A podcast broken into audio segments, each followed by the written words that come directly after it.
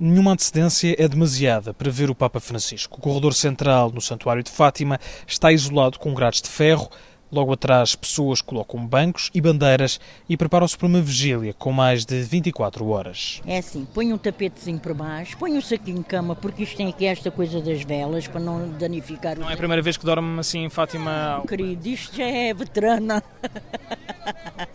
já sei como é que é. E eu depois ponho o saquinho em cama, ponho esta, faço assim uma barraquinha assim com isto.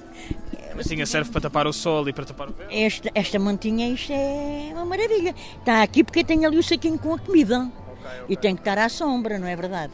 Célia Prudêncio tem 63 anos e desde os 8 vem a Fátima em peregrinação.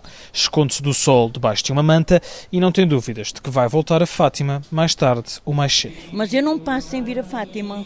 Olha, eu posso lhe dizer que vim cá o mês passado, vim cá hum, agora, estou cá agora quatro dias e já tenho viagem marcada para o mês que vem, para vir a Fátima. É uma das 22 pessoas que esperam a vinda do Papa desde a manhã de sexta-feira. Ao seu lado há de tudo veteranos ou peregrinos que vêm ver o Papa pela primeira vez. Vieram de Ponte Barca. A viagem foi organizada por Dinis Meireles, que reuniu amigos e desconhecidos nós queremos estar, vir, ver é para ver o Santo Papa, não é? Por isso que nós vamos estar aqui e não vamos largar. Ele, ele vai passar aqui.